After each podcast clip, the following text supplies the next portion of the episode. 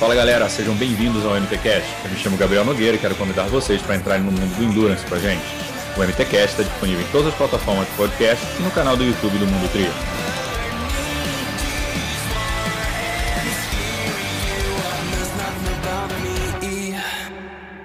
Galera, eu sou o Gabriel Nogueira. No episódio de hoje do MTCast a gente trouxe duas entrevistadas, a Jennifer Arnold e a Luísa Batista.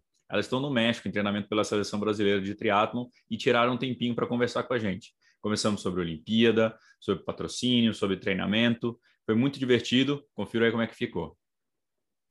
Fala galera, bem-vindos a mais um episódio do MTCast. E hoje os convidados são duas convidadas, hoje é em dose dupla. A gente está aqui com a Luísa e com a Jennifer, direto do México, estão no treinamento de altitude da seleção. Oi, meninas, tudo bom? Oi, tudo bem? Ó, é, eu tenho delayzinho porque elas estão no México. A gente já teve problemas técnicos, estávamos testando tudo, agora está tudo certo. Elas estão coladinhas ali, uma, uma do lado da outra, dividindo o fone, e agora ficou melhor um pouquinho.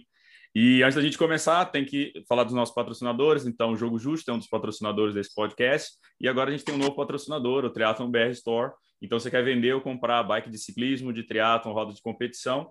É, então, vocês não podem deixar de conferir as novidades as ofertas do Triathlon BR Store. Atendimento 24 horas por dia, 7 dias por semana, que o Jairinho nunca dorme, com negociações rápidas, transparentes e seguras. O site, para quem estiver no YouTube, vai estar em cima no QR Code. Então, só clicar que vocês vão para o site, mas o site é www.triathlonbrstore.com.br barra loja.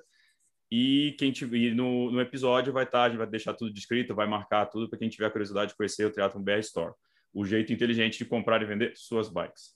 Bom, meninas, já vai feito. E aí, aclimatadas? Jennifer já me contou que teve problemas aí na altitude. Problema seu? De adaptação. Só de adaptação mesmo. É, a primeira semana é mais difícil. Uh, senti bastante para correr aí, mesmo em ritmo leve. Uh, acaba que a frequência cardíaca sobe demais, você fica numa, numa sensação ruim, assim, você está com o pace lá em cima e se sentindo hum, mal, para não falar outra coisa, né, Lu? É, a primeira semana sempre é mais dura, né? É, foi bem puxado, fazia mais de um ano que a gente não vinha para altitude. Uh, qualquer treino a gente sentia bastante, mas agora já já está tudo em ordem, acho que já estamos todos bem aclimatados. Uh, tá saindo um pouquinho mais fácil os treinos, já saíram treinos de qualidade. A dinâmica de grupo tá bem boa, a gente está em quase 10 atletas por aqui, entre os meninos e as meninas. E também vai dar uma boa base aí para todo ano, né? Então a primeira semana é mais dura, mas sem dúvida para os próximos dois camps em altitude que a gente vai fazer, é, esse primeiro aí vai ser uma base excelente. E como é que como é que é esse camping? Como é que vocês fazem? Como é que é uma programação do camping? Que vocês, porque cada uma de vocês, por exemplo, tem um técnico diferente. Aí como é que faz? Como é que é a linha? Ah, gente, na verdade eles se conversam, né? O Eduardo passa a programação para o Ortiz e o Ortiz uh, modifica algumas coisas, mas os treinos principais assim é, é junto. Tipo, ontem a gente teve um treino de transição, o treino foi, todos treinaram a mesma coisa para ter realmente essa troca, né, uhum. é, entre o time, que acho que é o maior ganho que a gente tem aqui. E aí a Lu fala da programação. Falam de um dia aí é, a gente está brincando até, né? A gente acha que os treinadores estão meio loucos. Eles vêm para altitude e tá todo mundo batendo recorde aqui. Então, a DJ está correndo cinco dias seguidos. É, o Eduardo está pondo 30 horas de treino na semana, que é, que é um volume meio considerável com a primeira altitude. Mas, de modo geral, é, é muito bom, né? Porque aqui na altitude a gente realmente consegue focar só no treino. Então, dá para ter essas, esses momentos aí de loucura e de arriscar um pouquinho mais. E eu acho que vão dar ganhos muito bons, assim, para frente. E a gente marcou hoje que vocês me falaram que hoje era o dia mais tranquilo de vocês. O que, que foi o dia tranquilo de vocês? Lu, me fala aí. Ah, hoje eu corri 16, hum. é, musculação e a gente tem seis e, seis e pouquinho de natação daqui a pouco. Ah, Mas realmente é o dia mais tranquilo. E você, DJ? super tranquilo. Não, é bem parecido, só que eu tive 10 no lugar de 16, tive ah. 10 de corrida. E aí, academia e agora à tarde a natação, todo mundo junto, 6 mil aí. É, o da Jennifer tá, tá leve mesmo, tá bem tranquilo. Oh! o Ortiz, o Ortiz é mais gente boa que o, que o Braz. Eu vou, eu vou é. soltar. O clickbait da, do vídeo vai ser o Ortiz é mais legal. É clicar. Bom, e, e, assim, a outra coisa que é legal também é que vocês vão entrosando, porque agora tem o Mixed Relay, né, nas Olimpíadas, né? Então, é, é, é, tem mais essa interação agora dentro do camp, né? É, é mais é, interação, mas é mais entre os meninos, né? Porque da, da vaga das meninas está decidido, né? É a Luísa e a Vitória. Uhum. E aí o Messias também está com a vaga, então os outros meninos que estão disputando a, a, segunda vaga masculina. Eles que lutem, né? É. bom, falando de, em Olimpíadas, então, bom, de acordo com o ranking, né? O último ranking lá da, da World Triathlon, o Messias está número 42, não tem a vaga, a Vitória Luiza também tem. É... Lu, como é que tá aí esse... Bom, era a Olimpíada adiada, não teve prova no passado, a vaga tá 100% garantida, e, mas e aí, sem prova, como é que tá? Como é que tá a sua expectativa aí? Como é que alinhar a cabeça para ficar esse tempo todo na Olimpíada que não, não chega?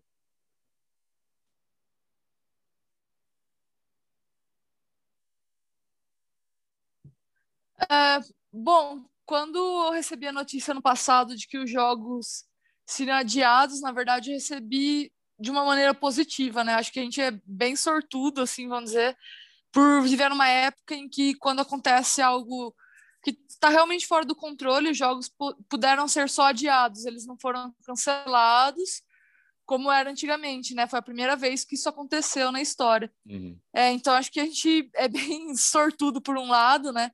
Eu prefiro enxergar o copo sempre mais cheio do que mais vazio. É lógico que é, tiveram momentos bem de ansiedade, assim, altos e baixos durante a preparação, mas eu estou tentando enxergar de uma maneira positiva, entender que um ano a mais pode ser muito benéfico. É, poxa, para um crescimento, eu falo não só físico, mas tentar amadurecer um pouquinho e um ano aí parece que fez uma diferencinha boa. Então, eu acredito que um ano a mais aí vai me dar mais experiência, mais bagagem, mesmo sem as provas. E espero que colha frutos aí desse ano a mais no, nos Jogos em Tóquio. E DJ, você, você tem cinco anos de triatlon só, né? Tá aprendendo ainda esse negócio de triatlon. E apesar das chances serem pequenas, né, de Tóquio, a palavra Olimpíada já é um negócio que tá na tua cabeça, né? Principalmente 2000, pensando em 2024, né? É muito doido isso, né? Em tão pouco tempo, Olimpíadas já ser uma, uma possível realidade para você. É, é, bem, bem louco mesmo, porque era um sonho de nadadora e que morreu na praia. e aí, com o triatlon, ele reacendeu assim, em tão pouco tempo, eu ver que a chance é real, sabe? É sentir, eu acho que todo atleta sabe que tem condições e não tem condições. E hoje no triatlo eu sinto que eu tenho condições. Então acho que isso é o mais é o que mais me motiva todos os dias no treino. E com relação a Tóquio, ano passado ainda surgiu algumas conversas de fazer o primeiro semestre uh, com provas aí internacionais. A gente tinha até focado em cinco provas que se tudo fosse aquele 100%, a, a vaga viria, mas aí a pandemia acabou que limitou tudo, né? Não teve nenhuma prova até agora. Então, quase nulas, né, para Tóquio. É, focar, manter a cabeça em Paris, que tá logo ali também, né? É. Porque com os jogos adiados só tem mais três anos. Acaba Tóquio e a corrida de Olímpica de Paris já começa. É, e no caso tem até um lado positivo, né, para você, que você pode montar seu calendário pensando na, na, nas Copas do Mundo, né, no, no WTC, é, é, WTS, desculpa, WTC, acho que é isso, é. E, e você consegue fazer porque também é, os atletas pensam muito no, na Olimpíada, né, fazem a, todo o preparo para chegar bem nas Olimpíadas e o segundo semestre depois das Olimpíadas fica meio perdido, né? Muito atleta vai fazer meio Iron, ou já não compete mais, né? Deixam o WTS de lado, né? Então também é uma oportunidade para quem ficou, né? Quem não vai para as Olimpíadas, é, também faturar, né? Pegar resultado bom, somar pontos já no ranking, né? Já começar. Enfim, é, é o copo Sim. meio cheio que a Luísa falou, né? É, eu também concordo com a Lu nesse, nesse ponto. Eu acho que a gente sempre tem que olhar pelo lado positivo das coisas, senão, senão não, não vai para frente, não. E em relação a provas, é, bom, a WTS cancelou tudo até maio, né? Seria, acho que Yokohama é a primeira, não é isso? E, e aí, o que, que, vocês estão esperando? Você já tem inside information? Tem, tem informações que só a confederação sabe? Qual a expectativa de provas, Lu? É, bom, na verdade, que ninguém sabe muito bem o que vai acontecer, né? A, a ITU, que, é a, que organiza as provas de World Cup e WTS, vai dar um posicionamento final agora dia 18 de março, então é uma semaninha que para ter a notícia do que vai, vai realmente acontecer, se eles vão continuar, né, dar um restart aí no, no nas provas válidas para os Jogos Olímpicos. É, eu acho que hoje minha, o que eu estou mais interessada é realmente em saber do relay, né, como que vai ser, se vai realmente ter um evento como era programado no passado e é onde está a briga hoje para conseguirmos a segunda vaga no masculino. Então, a gente está tá ansioso aí pelo dia 18 e daí também vamos ter mais notícias das provas, né? Então, quais provas vão acontecer, quais provavelmente vão cancelar. E aí, é realmente, a gente está vivendo cada dia um dia e quando surge a notícia, aí sim a gente começa a se programar e planejar para os próximos eventos num cenário ideal, vai que as provas não fossem canceladas, como é que está o calendário de vocês? Lu primeiro, depois a Jenny. Tá. é, bom, se as provas não foram canceladas, a gente tem um segundo training camp em, em maio, se eu não me engano, final de abril, maio praticamente inteiro. E aí a gente tem duas provas de Copa do Mundo na Europa, uma na hum. Itália e uma na, em Lisboa, em Portugal. É, duas semanas depois, a gente teria uma Copa do Mundo em Huatuco, e aí de Huatuco já iria direto para uma terceira altitude, que daí já seria a preparação final para os Jogos de Tóquio. E a Jennifer sempre a tiracolo também. É, eu tô nessa, tô, tô junto aí com, com o time. Ainda não foi definida essa última preparação para Tóquio, né? Se eu vou estar junto ou não, mas as anteriores, acredito que eu, que eu vou estar presente também.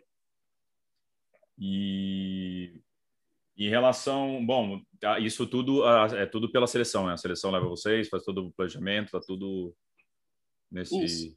isso. Ah, legal. E, e onde é que são as outras em altitude que vocês falaram? Os outros dois campos? É aqui no México? Né? É, a princípio seria em Font Romeu, na França, mas eu acho que tá tá meio que fechado por lá. E agora a gente tem notícia do segundo, do segundo camp, que provavelmente a gente volte aqui para La Loma, para o México. E o terceiro camp, se a França abrir, vai ser em Pão Romeu. É, se não abrir, eu não, não pensei também. Volta para o México, possivelmente vocês vão voltar para o é. México. México. O México aceita brasileira. É Passar mais tempo no México que, que no Brasil esse ano. É. É, mas esse ano, pelo que você já me falaram de calendário aí, vocês realmente não vão, vão pisar pouco em casa, né? Camp, viagem, camp, viagem. É, e, e, o bom é isso, né? Que agora vocês têm tudo, vão ter a estrutura para treinar, né? Como a gente estava falando por causa do, do, lockdown aqui na maioria das cidades, tem nada, parque fechado, clube fechado, né? É, a gente estava até comentando sobre isso. Espero que quando a gente voltar já esteja um pouco melhor, porque aí a gente está treinando igual uns loucos aqui, vai voltar para o Brasil e é. ah, fica em casa. É, aí é. acaba que a gente fica naquela, pô. É, a gente veio na hora certa dessa vez. Eu acho que foi, foi uma decisão bem acertada, assim, e no momento certo. Acho que a gente deu um pouquinho de sorte até, assim, de, de vir para cá. Lu, lá em São Carlos, mesmo com lockdown, o SESI consegue treinar? Conseguiria treinar ou não? Lá também vocês teriam teria que ficar rolo e esteira mesmo? É, a gente no na, quando iniciou a pandemia, por opção, a gente acabou optando por treinar muito indoor, né? Então o SESI ofereceu toda a estrutura para a gente, a gente eles deixaram uma esteira em casa, aí treino de bike no rolo, até por uma opção, porque, puxa, se acontecesse alguma coisa, um acidente, alguma coisa assim, na bike principalmente, se tivesse que ir para o hospital, Nossa, é que... meio arriscado, entendeu? Então, se continuar assim, do jeito que tá no Brasil, por opção, eu acredito que eu ficaria indoor. Uhum. É... A natação a gente vai ver, né? Provavelmente esteja tudo fechado, mas estamos uh, estudando. Vamos torcer para que as uhum. coisas melhorem realmente. E sei lá, eu já tô até cogitando, assim, se tiver muito, muito ruim, é, de tentar ficar uma semana mais aqui para dar uma amenizada, mas é tudo o que a gente tem que estudar e esperar, é aquilo que eu falei, a gente tem que realmente viver um dia de cada vez aí com a, trabalhar com as notícias do dia, né? Não tem muito muito o que fazer. É, com certeza. E a Jennifer tá, é atleta do Pinheiros. Você não vai no Pinheiros. Você conseguiu usar o Pinheiros foi antes da viagem, né? Você conseguiu. que Você acabou voltando para casa, né? Você é de, de Florianópolis, de Santa Catarina, você voltou para Santa Catarina, que o Pinheiros estava fechado, e tem um ano que você não pisa, não, não treina constantemente é, lá, né? Desde março do ano passado, que o Pinheiros fechou pela primeira vez. Aí a gente voltou para. Eu voltei para Santa Catarina e fiquei lá até agora. É, treinei três dias agora antes de, de vir para a viagem e quando eu viajei eu já soube que ele ia fechar final de semana. Então é, é complicado, a situação é complicada. É, Mas já... aonde eu moro, eu moro no interior de Santa Catarina, tá até mais tranquilo, assim, sabe? Então eu consegui manter uma, uma frequência assim de treinos não de treinos, eu não fui tão afetada. Acredito que, na verdade, a maioria foi afetado mais na natação, né? Uhum. E, e foi aí que a parte que também mais pegou para mim foi a natação. É, você tem, então, você tem ainda problema... bem que o Pinheiros, na verdade, abriu a, tipo, a cabeça e deixou a gente treinar nas nossas casas, né? Porque se eles fossem, assim, fechados, falando, não, tem que estar em São Paulo, porque você é atleta do Pinheiros, ia acabar complicando muito. É, não, ia, ia falar que você tem problema com natação, realmente, é, natação para você é complicado. é, é, mas é, sim. O engraçado é que semana passada o Mansur mandou mensagem que ele estava desesperado, que ia ficar sem piscina. Ô, oh, Mansur, você tem 50 anos, Mansur, calma, Mansur. Você... Gatão tá aí, você sabe, me ligou desesperado, que falou, cara, preciso nadar em algum lugar, preciso nadar, muito engraçado. O... Bom, vocês falaram é, esquema da seleção, é, é, a seleção paga tudo e tal. E mas aí eu queria falar também saber de vocês sobre patrocinadores fora a seleção, né? É, a Luísa já fez provas fora do, do circuito do, do, das distâncias olímpicas, né? Então já se arriscou, digamos, no mundo privado aí, né? Saiu do, da seleção. É, a, a Jennifer é menina nova ainda, tá chegando no triatlon agora, ainda tá caçando. Mas, Lu, tem uma, uma, uma, matéria bem legal, né, que a gente estava até conversando, do que a MRV montou, né, um grupo de meninas, né, são 12 mulheres, não é isso? É, depois eu, fui, eu estudei, se não me engano, seis foram selecionados por eles, seis foi um processo seletivo, né, o Elas Transformam. E selecionaram, você está dentro. Conta um pouquinho de como é que funciona esse projeto da MRV, que é bem, parece bem legal. Não, é, foi um projeto bem legal, assim. É, a gente vê que o esporte olímpico e principalmente o esporte olímpico feminino, a gente não tem tanto incentivo, né? E, veio uma, é foi um incentivo da iniciativa privada, né? Isso que é o diferencial. Poxa, hoje eu faço parte do, do SESI, que é uma equipe que é, bem ou mal, recebe recursos públicos. É, sou terceiro sargento do Exército, a DJ agora também é, né? Então. Oh. É, em primeira é, Breaking news, é. mais um clickbait. Aí. também é recurso público. E, poxa, quando eu recebi a notícia de que eu tinha sido selecionada pelo projeto, eu fiquei muito feliz, né? Você vê que é um, uma iniciativa privada, realmente pensando aí no esporte olímpico, dando um suporte tremendo. É, e eu fiquei honrada, na verdade, né? Porque durante o processo de seleção é, foi aberta a todas as modalidades e você tinha lá um, fazer um videozinho de um minuto contando a sua história. E, poxa, eu fui selecionada com meninas assim que eu admiro muito, sabe? Com meninas, poxa, Beatriz Ferreira do boxe, que é campeã mundial de boxe, entrou no projeto junto. Então, foi legal entrar assim num projeto junto com essas meninas que são referência é, na modalidade delas, né? E foi muito legal, assim, até uma valorização, foi algo que eu fiquei muito contente mesmo por, por ter acontecido. E é um, um projeto que vem realmente para agregar e muito o, o esporte olímpico.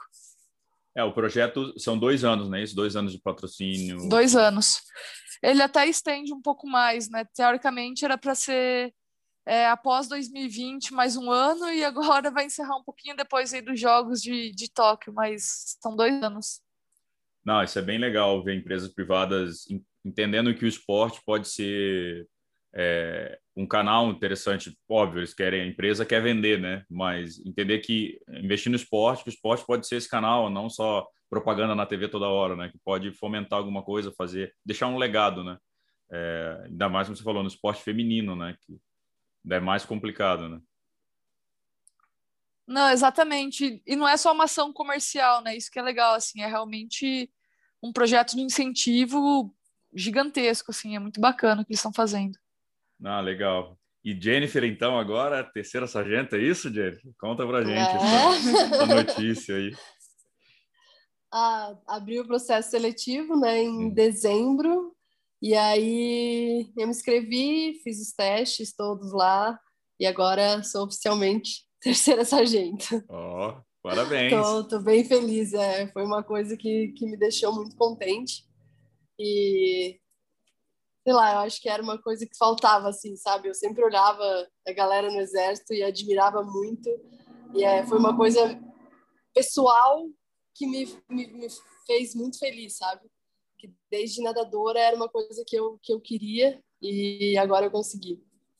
Ah, e as Forças Armadas, eu não sei o percentual, né, mas a Força Armada é bem responsável pelo, pelo esporte de alto rendimento no Brasil, né? É, se não fosse as Forças Armadas, é, não sei de onde é que viria acho grande parte, né? Ah, ah, e é. pode ver assim até resultados em Jogos Olímpicos e Jogos Pan-Americanos cresceram muito depois que iniciou esse esse projeto aí das Forças Armadas, né? Eles iniciaram um projeto realmente pensando nos Jogos Mundiais Militares, mas agregou aí muito o, o esporte aí, vamos dizer, representando como civis também, né? Porque foi o que realmente trouxe sustento aí para a maioria dos atletas. É, isso, é, isso, isso é bem legal. Isso, e todo mundo do Exército, né? Mas tem a Marinha fez também, né? Eu lembro que a Carol Furriela era do, da Marinha, se eu não me engano. Tem, tem vários, né? Não, isso é bem, mais uma forma, né? Mais uma fonte. Tem essa parte dos Jogos Militares, acaba tendo também. É interessante é, para o exército, né, diretamente. Então não fica só aquele negócio do tipo, ah, o exército está pagando para os atletas. Não, tem, tem uma função também, né? Vocês têm o que? A cada seis meses tem que fazer curso? Como é que funciona? A Luísa aí, que é a mais experiente. Vou deixar aí. a minha veterana. é, bom, tem incorporação, né, que é um curso inicial, são... Uhum. Na minha época eram três semanas, agora eu não sei muito bem como tá. Vão ser duas semanas e uma virtual. É. Hum. E depois todo ano nós temos que voltar para fazer a reciclagem. E aí na reciclagem a gente é, é isso mesmo, a gente recicla o conhecimento. Tem, então tem as instruções para para reviver um pouquinho o espírito militar. Naquele, naquela pista feia lá da Urca no Rio, né? é bonito lá. É, nossa senhora, aquele lugar é lindo. E, bom, toda essa parte, óbvio, né? A gente falou da, das partes positivas, calendário, tudo, treino, consigo amadurecer. Você falou na parte do amadurecimento mental, né? É... Bom, vocês duas têm a mesma idade, né? Praticamente. Luísa 26, Jennifer 27, é isso? É, agora. mas é um ano de diferença. É, a Jennifer faz, a, a, Jennifer gosta tanto de ser mulher que ela faz aniversário no dia da mulher ainda, é. para ela pegar todo, todo o foco é nela. É, como é que faz, como é que lida com essa parte da pressão? Como é que vocês têm é, vocês têm psicólogas pela seleção ou você vai faz de forma privada, enfim? Luísa, primeiro vai. É, bom, eu trabalho com a Carla de Piero desde 2016. Uh, de início foi um trabalho mais privado, que a gente viu que tinha uma certa necessidade, porque 2015 foi um ano um pouco difícil, um pouco ruim de resultados, e eu, eu continuei o trabalho com ela porque eu vi que aquilo não é só para os momentos difíceis, na verdade, o trabalho psicológico é, me deixa, acho que, muito mais forte e eu consigo ficar muito mais é, focada e no dia a dia ajuda realmente muito, entendeu? Então a gente olha às vezes para psicólogo assim, ah, tô, é, tipo, a pessoa está trabalhando com psicólogo por causa de um momento difícil, mas não. é um negócio assim surreal o quanto me ajudou e eu relaciono toda a evolução que eu tive de 2016 para cá com esse trabalho com a Carla. E a partir do ano passado, ela conseguiu me incluir num trabalho do COB, né? Porque ela também é psicóloga esportiva do COB. E aí, a partir de então, o COB que realmente tem, tem me dado esse apoio para que eu continue trabalho com ela.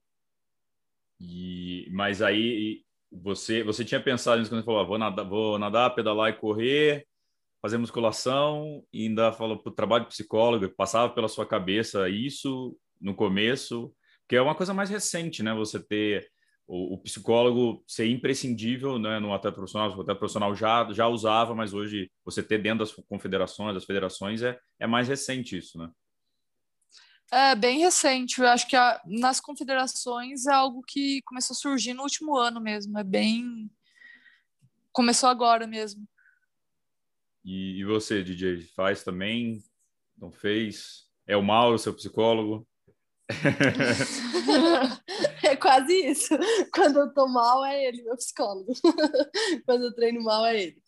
Uh, não, eu comecei um trabalho em janeiro ali no Pinheiros com a, com a psicóloga do clube mesmo, que eles têm, acho que desde que eu entrei, pelo menos, eles têm esse apoio. Só que eu nunca tinha procurado. E aí, ano passado, eu procurei, mas acabou ficou só até março. Então, eu fui, não, não fui em cinco sessões com ela, e aí veio a pandemia e eu realmente não não tô com acompanhamento psicológico. É, não adianta, né? Tipo, tem, tem que fazer, tem que ser constante, né? E, puta, a pandemia bagunçou tudo, né? É. E é. porque o, o atleta Mas agora escutando a Luísa falar, acho que eu vou procurar. A gente agendou, a gente está agendado para falar com a Carlinha, a gente vai falar com a Carla de Perro, se eu não me engano. Bom, hoje a gente está gravando dia 11, vou falar com ela dia 16, a gente vai gravar com ela, então vai ter episódio também. Já foi lá, a agenda dela tá super cheia, cheia de projetos também, tá toda.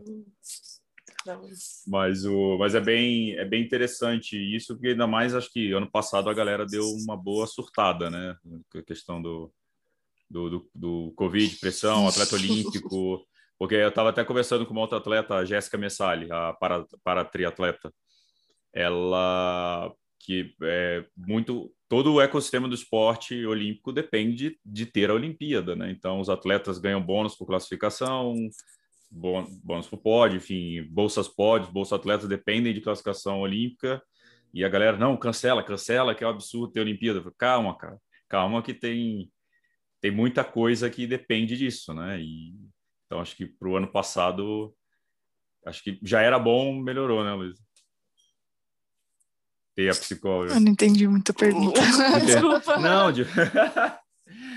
Gosto da sinceridade, não, corta. De cancelado por ah. situações. Né? É, de você ter o apoio, assim, que já ter o apoio era bom, já faz há muito tempo, mas acho que ano passado é, foi imprescindível. Ah, sim. Né? É. Toda essa pressão. É, não, o trabalho vaga, ano passado foi extremamente necessário, né? Porque uh, foi como eu falei, acho que teve, lógico, os altos e baixos. É, ninguém é uma máquina assim que, que não, não teve dúvida ou não teve momentos de mais ansiedade. Eu trabalho com a Carla foi essencial para acho que me manter no eixo aí. conseguir, foi o que eu falei, né? A gente conseguiu trabalhar muito bem nesse último ano. Acho que não sei, talvez se eu tivesse saído mais assim da linha, mais do eixo, talvez não tivesse conseguido trabalhar com tanta qualidade. E aí o trabalho da Carla fez com que eu focasse realmente, como eu falei, no dia a dia, no que eu tinha que executar. E a planilhinha ficou toda verde, isso é o mais importante. e a cabeça ficou boa, né, também, né? Ficou boa, ficou boa. Isso é importante também. E, Lu, você, vou começar pela Lu, mas depois eu vou falar com a Jennifer, porque a Jennifer tem visão, visões de dois esportes, né, que veio da natação.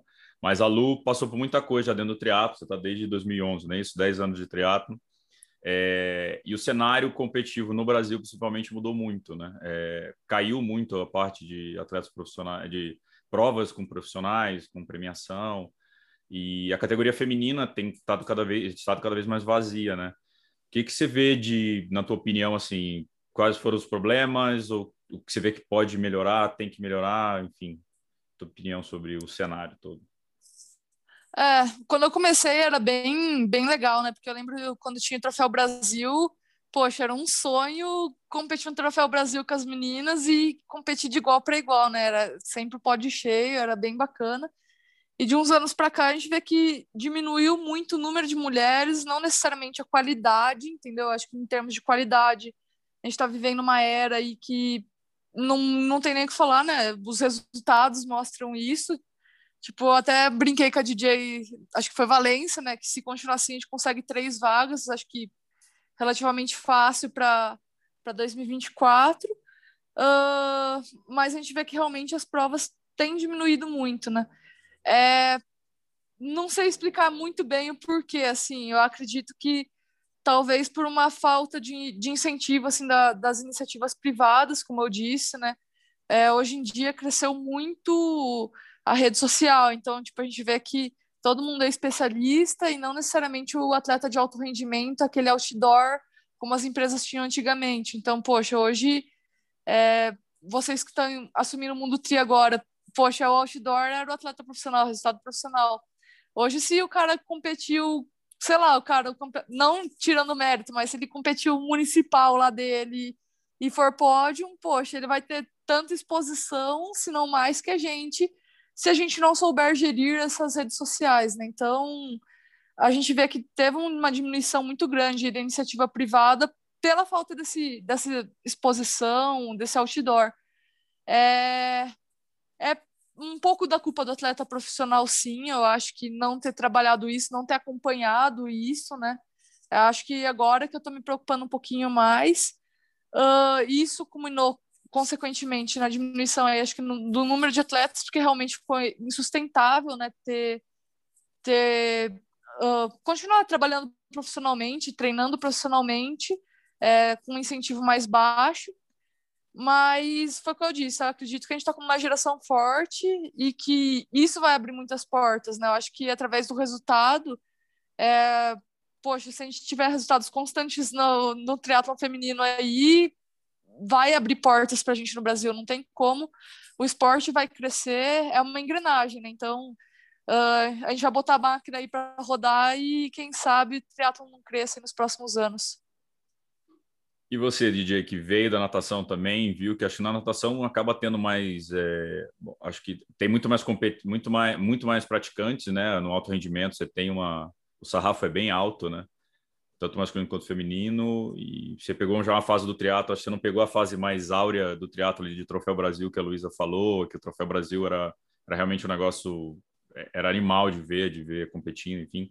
Mas qual é a tua visão em relação ao cenário é, do triatlo, do esporte feminino, né, também. É, acho que não dá para comparar, são dois mundos bem diferentes. Tanto é que na uhum. natação você pega qualquer petis aí de estado e dá 400, 500 atletas. Então é muito diferente. Só que eu também acho que a diferença está na idade, assim, porque o triatlon você começa a ter um resultado, um apoio muito mais tarde do que na natação, né?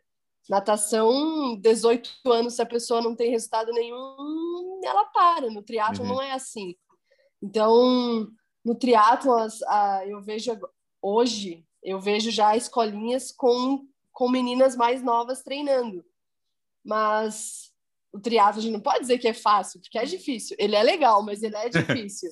e aí, essas crianças vão querer chegar no nível que a gente quer, que a gente sonha. Eu acho que a, o, o, a evolução, não, como é que se pode dizer? A, formação? A, o, a, criação, a formação das crianças estão muito diferente. Uhum. Hoje é, as coisas estão mais fáceis, tem a internet que, que entretém muito mais. Eu acredito que na minha infância e na da Luísa a gente brincava muito mais, competia em tudo que queria, entendeu? Porque a gente estava na rua, a gente estava fazendo tudo. E hoje em dia não, as crianças estão em casa no videogame, então estão na, na, nas redes sociais. Eu acho que isso acabou atrapalhando um pouco, porque eu acho que é do ser humano escolher o mais fácil e não o mais difícil. Então, mas eu acredito também no que a Luísa falou, que a gente tendo resultado, mostrando nossos resultados, vai engrenar uma coisa aí mais para o futuro. Tanto é que hoje tem três escolinhas assim que eu consigo pensar rapidamente e, e tem mulheres nas escolinhas Uh, tanto é que uma delas tem mais mulheres do que homens. Isso já é bem raro, né? Mas é. então acho que, que vai evoluir, eu espero. É, eu acho que é a grande questão do, do exemplo, né? Eu acho que quando você Isso. tem um, um, um, ídolo, é, tudo, tudo muda, né? Você tem. É, é, e isso é uma das coisas que me chateia muito em ver quando a, a, o atleta profissional não é tratado bem nas provas, né? Ou não tem, ah, vamos tirar a categoria. Eu acho que tudo bem, comercialmente, para a prova, faz um sentido falar, cara, vou, vou investir em quem está me pagando o, o, o, ticket, né? Para competir só que você perde a referência, né? Então dá certo numa prova, mas como imagem você acaba com o esporte, porque o cara não vai ver competindo ou, ou mesmo quando cai a qualidade, você vê ah, o pódio, o pódio tem cinco, é, tinha cinco, sei lá, top cinco, mas só tem três competindo. E a terceira colocada tomou 25 minutos da segunda no Olímpicos. Ah, cara, isso não é alto rendimento, né? Alguém, a, a, é, a terceira colocada está meio fora ali do, do padrão, e aí vai, vai perdendo mas eu sou um grande defensor de que tem que ter sempre o ídolo. E agora, a gente, eu estando do lado da mídia, né? É, também entendo, foi legal o que a Luísa falou, de da gente ser esse adore, dar oportunidade para o triatlo profissional, para o atleta profissional, né? Falar também, é, não é tão natural para o atleta profissional é, usar a rede social, a gente sabe disso, eu, a gente, enfim, essa, essa, discussão já, já rolou várias vezes, né? Mas é, da gente como mídia também ser corresponsável pelo esporte, né? De fazer o esporte subir e o, e o profissional subir. Então, até uma das coisas que a gente é, que eu falo é que provas que paguem premiação em dinheiro para atleta profissional, a gente vai ter o maior prazer de divulgar sem cobrar absolutamente nada. É, porque eu acho que esse tipo de prova é, desde que assim teve a gente né, o jogo justo patrocinou provas ano passado assim acho, é, desde as provas pequenas porque acho que essas provas que trazem gente né para o cenário é, é o que você falou se o cara tem 18 anos começa a dar um resultado mas não está dando dinheiro vai falar cara preciso largar né a menina preciso largar que eu vou fazer faculdade senão isso não vai dar dinheiro o esporte não dá dinheiro. Então ter, as perspe ter a perspectiva é, ele vai parar ele vai procurar outras é. coisas. Ter a perspectiva né e, bom, vocês falaram de rede social e a gente tem aqui uma, uma, uma das maiores revelações da rede social esse ano, né, Luísa? Luísa agora está toda, toda famosa no, no Instagram, fazendo vídeo. Como é que foi para você o vídeo da Pet? Oh, é, vídeo da Pet, cheio de patrocinadores agora. Eu falei, olha essa Luísa, toda, toda moderninha no Instagram. Uh, como é que TikTok tudo. Uh... como é que tá sendo para vocês? Essa parte é. ah, legal. Eu tô tentando arriscar aí alguma coisa diferente, né? Então tô trabalhando com uma agência e eu tô tendo que me soltar um pouquinho aí nas redes sociais. Talvez não seja a, a blogueira nata, né? Mas tô tentando melhorar um pouquinho. E até divertido, assim. Eu dou risada às vezes fazendo às vezes videozinhos, sei lá, às vezes Teve uma vez um da dancinha, nossa, eu demorei, mas foi divertido assim fazer. O... E como é que foi esse trabalho com a agência? Você que foi atrás deles, eles foram atrás de vocês, de você? Não, fui eu realmente que fui atrás da agência. Puta, que legal. E aí, porque você sentiu uhum. que estava faltando essa, essa caixinha? É, é, o que eu senti é que assim, a gente às vezes não sabe muito bem como como abordar da empresa, entendeu? Não tem um meio de contato com a empresa.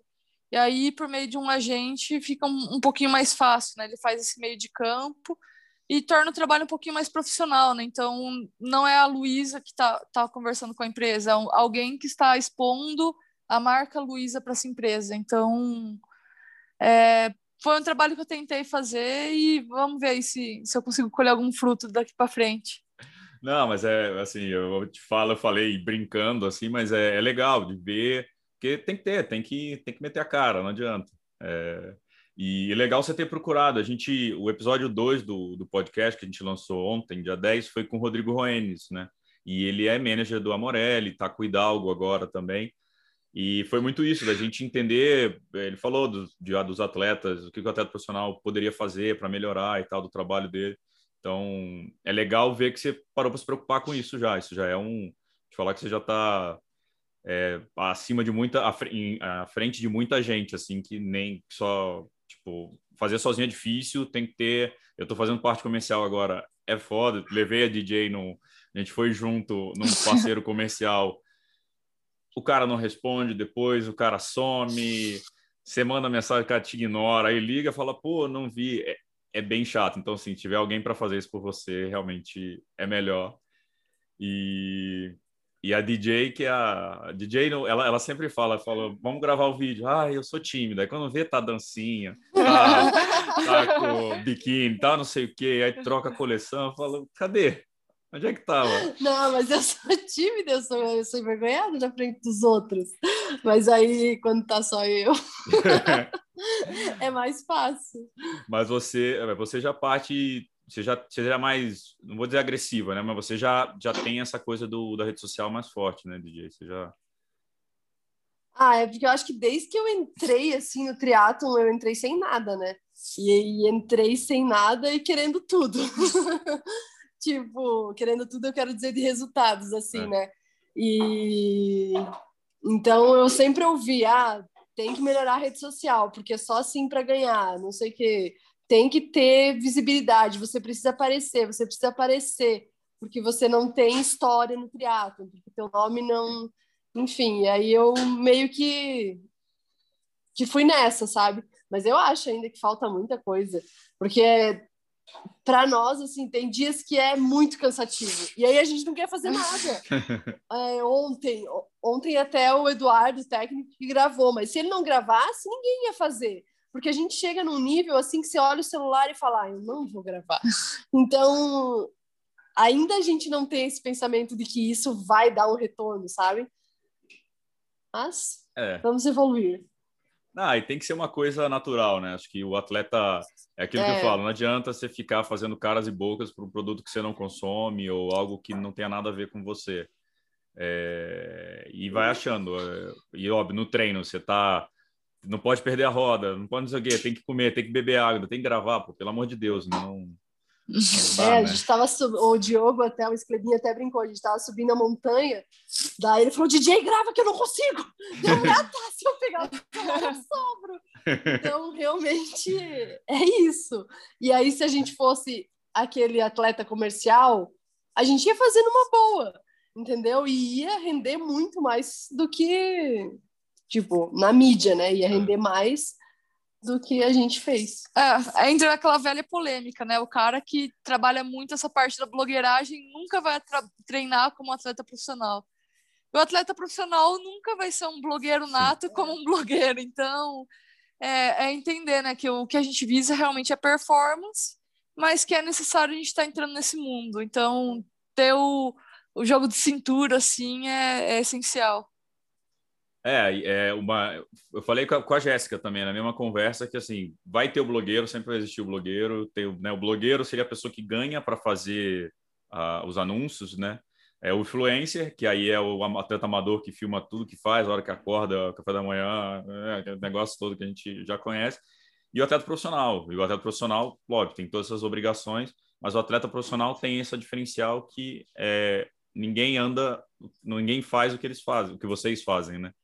Então, é entender, achar o equilíbrio do que filmar, do como filmar, como gerar um conteúdo interessante é, e ainda se preocupar com as outras coisas, né? Mas vocês têm o diferencial de fazer o que pouquíssimas pessoas fazem, né? Então, é isso que, vocês, isso que tem que estar na, em mente sempre, que isso aí o blogueiro nunca vai substituir. E, bom, para encerrar, eu, agora é o momento da zoeira, né? Tem que ter uma zoeira eu falei, bom, vamos montar o quiz entre as meninas, só para só para dar treta, já que vocês estão dividindo apartamento, já estão viajando juntos, já tem intimidade. É... Quem de vocês, quem que eu quero acusações, eu quero, eu quero, quero treta, hein? Quem é que come mais aí de vocês? Eu. Dá pra falar que é do apartamento aqui, né? Oi, acho a que bicha se, come é magra. Se incluir os meninos, eu acho que, que, que fica equivalente ali. Ah, então, galera, não convidem a Luísa pro restaurante Aquilo. Só à vontade que aquilo não dá. É, só livre. Quem é mais é, quem é mais mimimi antes dos treinos? Quem que fica vê a planilha, faz um drama? Quem é ah, não sei. Ah, mas acho que sou eu também. Você é, também? Eu olho os Você treinos antes. E aí, como eu tô né, no camp, às vezes eu, muitas vezes eu vou pro treino e eu nem sei o que tem, porque é o braço que montou, é. entendeu? Então eu fico, o que, que é? O que, que é? Aí nesse eu não posso ser. É ela também, vou acusar. É, Pô, Luísa mas ela tá, não tem tá mimimi, mas é mais ligada no treino. Quem que é mais preguiçosa? Ah, preguiçosa acho que ninguém. Não tem como. não, não, não tem, não tem como ser preguiçosa.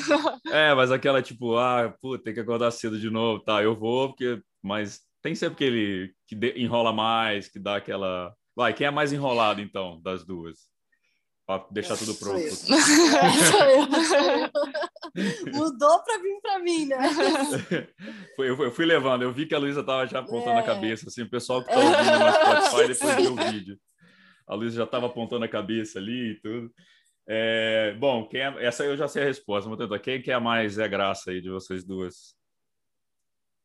Mais o quê? Zé Graça.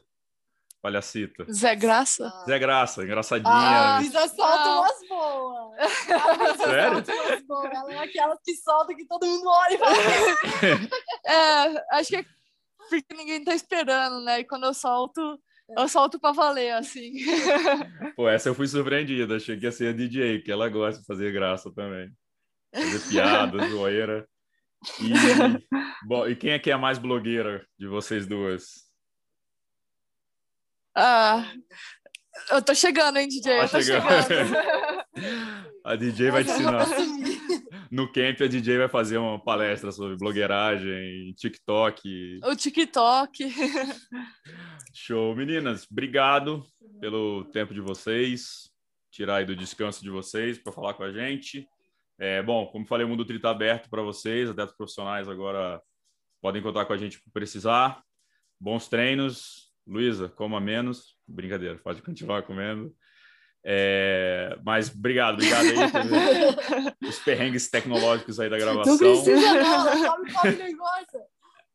É, tá certo. Eu, eu queria ser a Luísa, eu tô com inveja dela, na verdade. Eu, eu também. Respiro Mas, puta, muito legal. Obrigado pela conversa, obrigado pelas risadas, pelos perrengues tecnológicos aí pra gente conseguir gravar.